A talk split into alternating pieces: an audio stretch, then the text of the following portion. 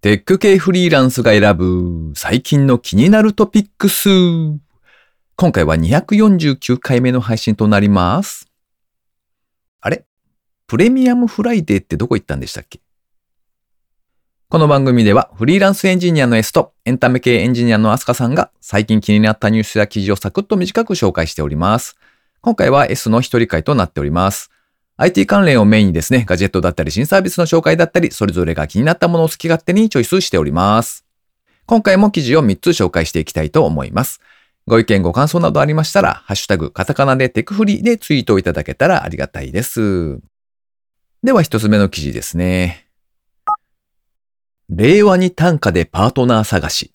五七五七七を投稿。帰り歌が来たら一緒に旅行できるウェブサービス。宮崎県日向市が観光促進で。IT メディアニュースで掲載されていた記事ですね。ネットに短歌、あの、五七五七七の歌ですね。あれを投稿しまして、そのお返事、帰り歌ですね。が来ますと、その人と一緒に旅行ができる。そんなウェブサービスを宮崎県日向市が11月4日から期間限定で提供しているそうです。帰り歌のやりとりがあった人のうち5組10名をですね、日向市への旅行へ無料で招待するという観光促進の施策の一環だそうです。サービス名はヒュー、ヒューガマッチングタンカー。ヒューはあれですね、あの掛け声のヒューヒューのヒューですね。という名前になっておりまして、ユーザーはサービス上で単価を投稿するか、すでに投稿された単価に対して変化、帰り歌ですね、を読むことができると。帰り歌のやり取りがあればマッチングが成立して選考の対象となるそうです。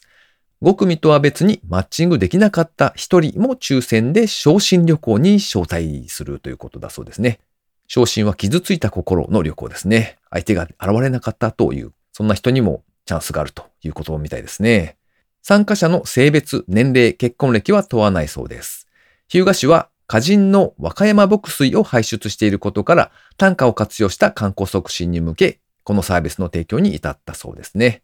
単価の投稿は12月27日までとなっているそうです。こちらのサイト見てみたんですけれども、作品がですね、意外に投稿されておりまして、なかなか面白かったですね。もちろん真面目に歌っているものもありましたし、例えば、面白い、横にずらずらスクロール、どんなコードで実装できるん？みたいな、そういったものなんかも並んでおりました。無料で旅行に招待していただけるチャンスが来るかもということなので、ご興味ある方、応募されてみてはいかがでしょうか。では二つ目の記事ですね。今年のマイクロソフトのアグリセーターはクリッピー。こちらは英語サイトの記事なんですけれども、ARS テクニカというサイトで掲載されていた記事ですね。マイクロソフトの今年のアグリセーターにですね、かつてマイクロソフトオフィスのアシスタント役として存在していました、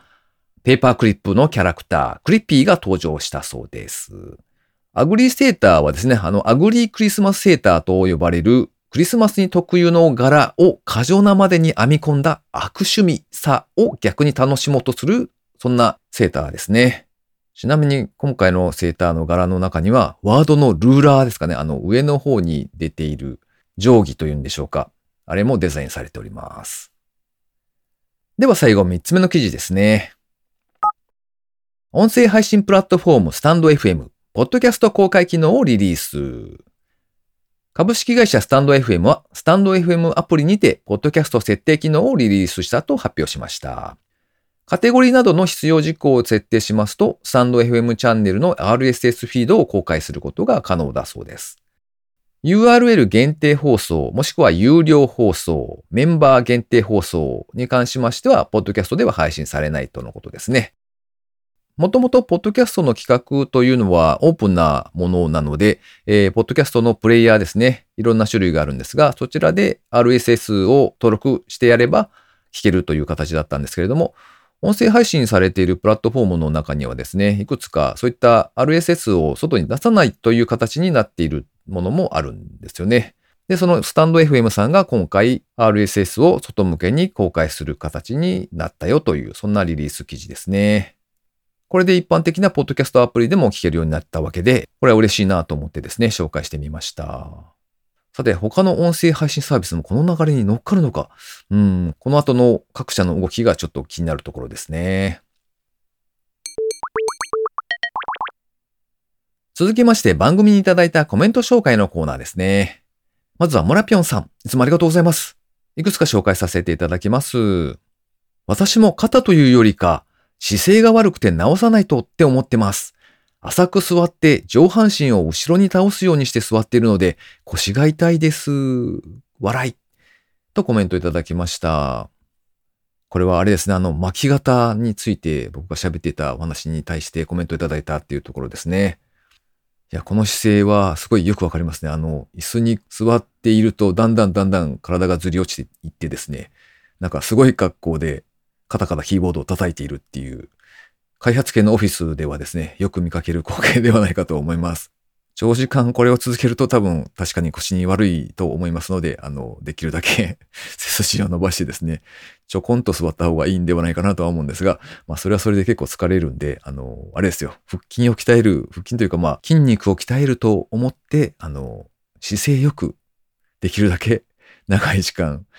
お仕事をしてみてはいかがかなというところですね。結構腰が痛いとおっしゃっているあの SE の方とか見かけるので、村ピョンさんもお気をつけいただけたらと思います。それから高道恵さんですね。いつもありがとうございます。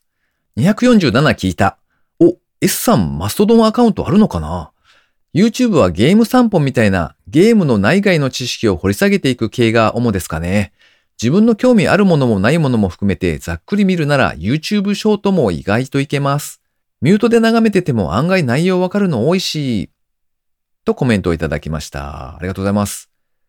マストドンアカウント確かに持ってはいるんですけれども、かなり長い時間見てないですね。どうなってるんだろうちょっと気になるところですけれども。それから YouTube のお話ですね。そういえば YouTube ショートっていうやつが最近はあると聞いておりますが、あの、ちらっと見ただけであまりちゃんと見てないですね。面白いものもやっぱりあるんでしょうね。TikTok ですらちらっと見たぐらいだったりするので、またちょっと違いなんかを試しに見てみたいなと思っております。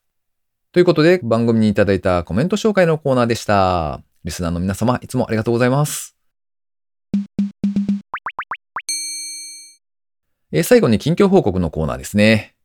先日ですね、久しぶりに図書館に行きまして、えー、たまたま目についた、滝ミカ体操っていう本を借りたんですよ。